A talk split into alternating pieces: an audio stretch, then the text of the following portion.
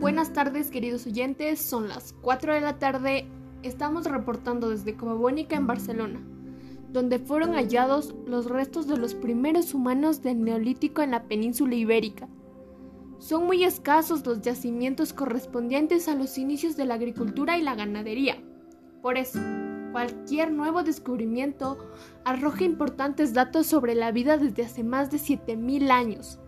Una excavación aquí en Cova Bónica ha permitido encontrar los restos de seis individuos, los primeros pobladores del Neolítico, junto a sus objetos domésticos y algunos animales.